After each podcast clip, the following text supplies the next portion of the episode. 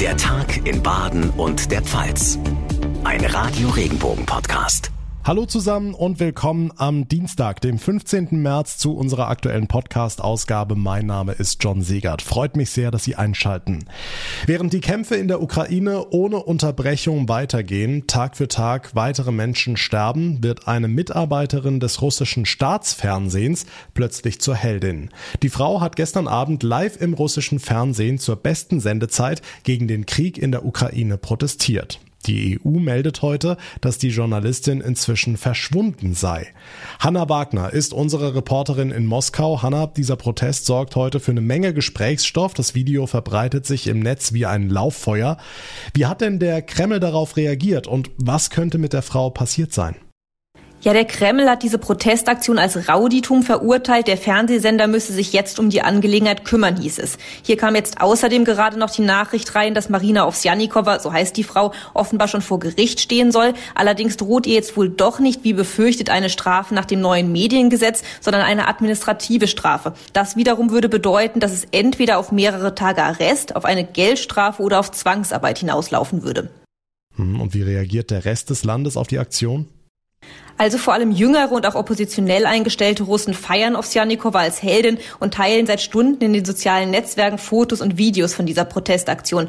Und man muss auch wirklich nochmal betonen, dass dieser Fall spektakulär ist. Ausgerechnet im Staatsfernsehen, das nach den vielen Blockaden und Medienrepressionen hier für viele Menschen quasi die einzige Informationsquelle ist, da springt in der Hauptnachrichtensendung eine Frau ins Bild und hält ein Plakat hoch, auf dem steht, glaubt der Propaganda nicht, hier werdet ihr belogen. Das muss man sich schon wirklich mal vorstellen gucken wir in die Ukraine, wo seit fast drei Wochen Krieg herrscht. Hanna, das ukrainische Wirtschaftsministerium hat heute mal eine Prognose abgegeben, wie die Schäden für die dortige Wirtschaft aussehen werden. Dem Wirtschaftsministerium zufolge könnten die Verluste ein Drittel oder sogar die Hälfte des ukrainischen Bruttoinlandsprodukts betragen, beziehungsweise rund 500 Milliarden US-Dollar. Richtig abschätzen wird sich das aber erst lassen, wenn der Krieg dann irgendwann vorbei ist. Die reinen wirtschaftlichen Folgen sind aber natürlich nicht das Einzige, was die Ukraine nach dem Krieg irgendwie wieder ausgleichen muss. Schwer getroffen ist zum Beispiel auch das ukrainische Gesundheitswesen. Schon mehrere Krankenhäuser sollen völlig zerstört sein. Und nicht zu vergessen sind natürlich auch die vielen zerbombten Wohnhäuser und die Not, die sich daraus für viele Ukrainer ergeben wird. Hm, unterdessen hat Moskau heute erneut auf die westlichen Sanktionen reagiert. Es gibt eine schwarze Liste, heißt es. Für diese Personen gilt ein Einreiseverbot. Auf der Liste stehen US-Präsident Biden und US-Außenminister Blinken.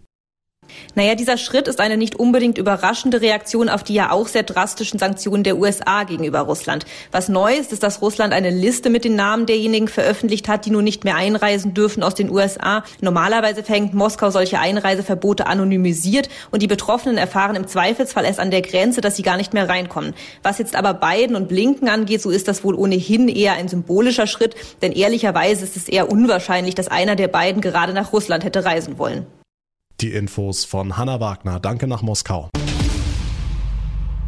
Hier bei uns in Deutschland gehen die Energiepreise weiter durch die Decke. Jetzt soll es zügig Entlastungen geben. Bis Mitte der Woche sollen Vorschläge der Regierung auf den Tisch, wie Verbraucherinnen und Verbraucher schnell, unkompliziert und vor allem spürbar entlastet werden sollen. Das sagte heute SPD-Chef Lars Klingbeil bei NTV. Tine Klimach aus unserer Redaktion, Bundesfinanzminister Christian Lindner, hatte ja einen Tankzuschuss ins Gespräch gebracht. 30 bis 40 Cent pro Liter soll der Spritpreis damit gesenkt gesenkt werden können. Wie realistisch ist das?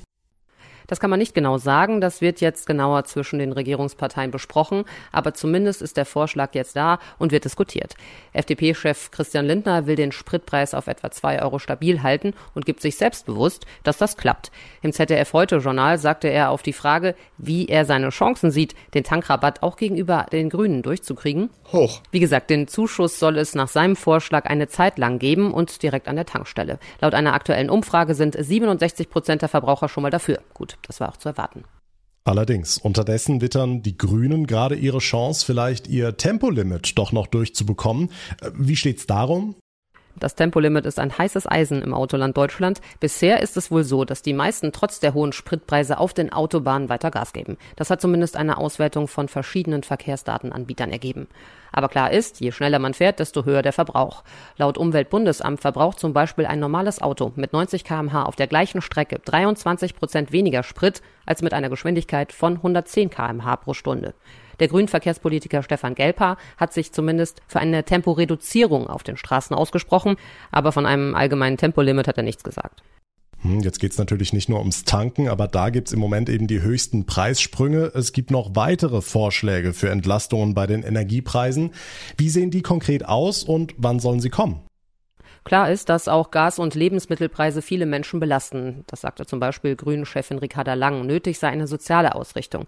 Außerdem muss sich Energiesparen lohnen für Privatleute wie für die Wirtschaft. Das hatte auch schon ihr Parteikollege und Wirtschaftsminister Robert Habeck gesagt. Ohne da jetzt konkret zu werden. Zumindest sollen die Vorschläge, die wohl in den Schubladen liegen, zügig besprochen werden. Das sagte auch SPD-Chef Lars Klingbeil bei NTV. Das darf nicht auf die lange Bank geschoben werden. Wir brauchen in dieser Woche konkrete Verabredungen. Und daran wird jetzt mit Hochdruck gearbeitet. Morgen ist Kabinettssitzung, also da wird sicherlich einiges auf den Tisch kommen. Die Infos von Tine Klimach, dank dir. Tja, erst die Corona-Pandemie, jetzt die explodierenden Spritpreise als Folge des Ukraine-Kriegs. Für die Busunternehmen im Land kommt es knüppeldick. Es herrscht Alarmstimmung, etwa bei Rastreisen in Hartheim. Das hat nicht nur Fahrzeuge am Start für Busreisen, sondern auch Linienbusse im öffentlichen Nahverkehr. Mit Geschäftsführer Klaus Sedelmeier. Zu stemmen ist fast nichts mehr. Bei uns laufen die Spritkosten exorbitant raus. Wir brauchen täglich 1500 Liter Diesel. Wir haben einen Mehraufwand von täglich von 1000 Euro für unsere Fahrzeuge. Die Rücklagen werden im Moment immer weniger, sofern noch welche da sind. Und das kann für das ein oder andere Busunternehmen leider das ausbedeuten. Auch sein Kollege Julien Hummel aus Kirchzarten zahlt derzeit pro Tag 800 Euro drauf. 20 Busse hat er im Einsatz, auch im Linienbusverkehr. Er sagt, es brauche auf jeden Fall eine Lösung. Man müsse die Kraftstoffpreise auf jeden Fall weitergeben. Klar, da sind wir natürlich mit der größeren Auftraggeber in Verhandlungen, was man machen. Aber für uns als Betrieb, als äh, oder gar als Auftragsunternehmer ist es nicht möglich, diese enorme Preissteigerungen abzufangen. Die Busunternehmer hoffen auf Unterstützung durch die Bundesregierung. Hier wird gerade fieberhaft nach einer praktikablen Lösung gesucht. Bundesfinanzminister Christian Lindner denkt ja beispielsweise an einen Tankrabatt. Julia Hummel weiß nur, lange geht so nicht mehr weiter tatsächlich irgendwann kommt der Punkt, wo man sagt, okay, gut, für den Preis kann man einfach nicht fahren und dann werden auch Fahrzeuge stehen. Wobei man jetzt natürlich auch dazu sagen muss, während Corona hat ja unsere Branche schon sehr stark gelitten. Da haben wir auch Unterstützung bekommen, dass nicht das große Bussterbe einsetzt. Darum gehen wir jetzt davon aus, dass man auch hier wieder Lösungen finden kann, damit es weitergehen kann. Die Busunternehmen im Land sind erneut besonders betroffen von den exorbitanten Spritpreisen und Kämpfen ums Überleben. Und auch dieses Thema beschäftigt uns weiter, die Corona-Pandemie. Die Neuinfektionen erreichen derzeit täglich neue Rekordwerte, man kriegt es selber mit. Viele Menschen im eigenen Umfeld sind positiv getestet und sitzen in Quarantäne. Ausgerechnet in dieser Situation sollen alle tiefgreifenden Corona-Maßnahmen wegfallen. Radio Regenbogen Baden-Württemberg-Reporterin Barbara Schlegel, da will die Landesregierung nicht mitmachen. Nein, das Land will die Übergangsfrist nutzen bis zum 2. April, die den Ländern eingeräumt wird. Das hat heute nicht der Ministerpräsident angekündigt.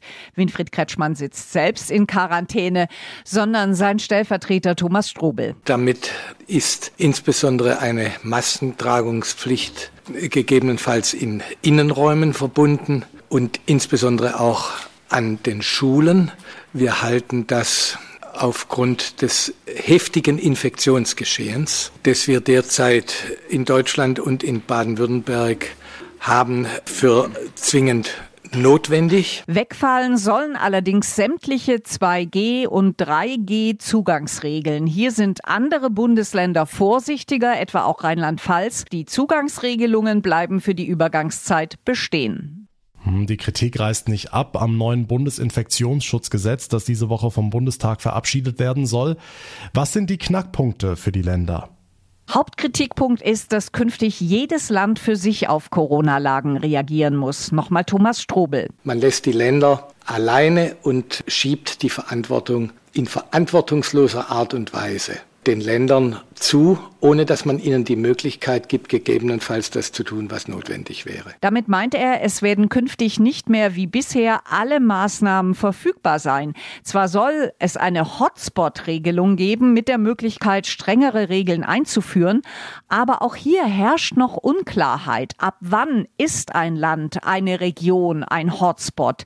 Im Entwurf des Bundesinfektionsschutzgesetzes werden keinerlei Grenzwerte genannt, etwa für Inzidenzen oder für die Belegung von Intensivbetten. Auch deshalb will Baden-Württemberg erstmal abwarten, was dann am Ende wirklich im Gesetz drin stehen wird. Über den Entwurf berät morgen erstmals der Bundestag. Am Donnerstag kommen dann die Ministerpräsidentinnen und Präsidenten zusammen. In Baden-Württemberg ist zumindest schon mal klar, es wird bis 2. April weiter eine Maskenpflicht in Innenräumen geben sowie in den Schulen. Dankeschön, Barbara Schlegel für die Infos. Nachrichten für den Breisgau, den Südschwarzwald und das Dreiländereck. Ich bin Tanja Burger. Wer in der Pflege arbeitet und bis heute keinen Impfnachweis vorlegt, wird dem Gesundheitsamt gemeldet. Denn ab morgen tritt die Impfpflicht in Kraft. Reinhard Reichel, der für die Pflegeheime des Kreises Lörrach zuständig ist, sieht die Impfpflicht kritisch und befürchtet, dass sich dadurch die Personalnot verstärken wird. Viel wichtiger wäre es, eine allgemeine Impfpflicht einzuführen und die einrichtungsbezogene Impfpflicht darin einzubetten. Die Akzeptanz bei den Mitarbeitenden wäre um ein Vielfaches höher. Das ist das eine. Und das andere ist ja, Angehörige und insbesondere auch vulnerable Gruppen wären dadurch natürlich geschützt. Nachrichten für die Region Karlsruhe, die Ortenau und den Nordschwarzwald. Ich bin Sascha Baumann. Die derzeit hohen Preise für Benzin und Diesel machen viele Produkte teurer. Spargel gehört aber nur bedingt dazu. Der Geschäftsführer des Verbands Süddeutscher Spargel- und Erdbeerbauern in Bruchsal, Simon Schumacher. Natürlich brauchen wir Energie. Zum einen für die Bewässerungsaggregate, die werden oft mit Diesel betrieben, um das Wasser aus den Brunnen zu fördern. Natürlich auch für die Maschinen. Anteilig an den Produktionskosten ist das allerdings relativ niedrig. Es ist eher die Lohnkosten, die sich auf den Preis auswirken werden. Und da die gestiegen sind, wird der Spargel in diesem Jahr wohl etwas mehr kosten. Ende des Monats geht die Saison los und dauert dann bis zum 24. Juni. Nachrichten für Rhein-Neckar, den Odenwald und den Kraichgau. Ich bin Alexandra June. Die Anwohner an der Parkinsel in Ludwigshafen fordern, dass das Filmfestival verlegt wird. Die Schäden in dem Park seien nicht mehr zumutbar für die Tiere und die Natur. Der von der Bürgerinitiative IG Stadtpark beauftragte Naturexperte Volker Ziesling bestätigt das und trägt an, das Filmfestival in den Ebertpark zu verlegen. Im Ebertpark gibt's vorne dann einen großen Parkplatz. Hier sind die Fläche unversiegelt. Ich gebe zu, das Ganze hat unheimlich unheimlich viel Charme. Nur wer halbwegs nachhaltig denkt, der weiß, dieser Charme ist in zehn Jahren hier nicht mehr zu finden. Am 26. März will die Initiative der Stadtverwaltung bei einer Begehung den Zustand der Parkinsel zeigen. Auf unseren Feldern in Baden und der Pfalz sieht man sie schon, die Spargelhügel, meist abgedeckt mit Folien. Ende März rechnen die Bauern mit der ersten Ernte, denn die Sonne der vergangenen Tage hat dem Gemüse ganz schön Schub gegeben, sagt Simon Schumacher vom Verband Süddeutscher Spargel- und Erdbeerbauern. Wir hatten jetzt wirklich tagelang reinstes Sonnenwetter. Das führt nämlich dazu, dass unter diesen Minitunneln, die Sie jetzt auf den Feldern sehen, richtig schön Wärme entsteht durch die Sonnenenergie. Das dringt in den Boden ein. Die Pflanze ist ja so 40 Zentimeter unter der Erde. Und dort haben wir schon hohe Temperaturen. Das heißt, da tut sich schon was in der Erde. Entsprechend bereiten sich die Landwirte auf die Erntesaison vor.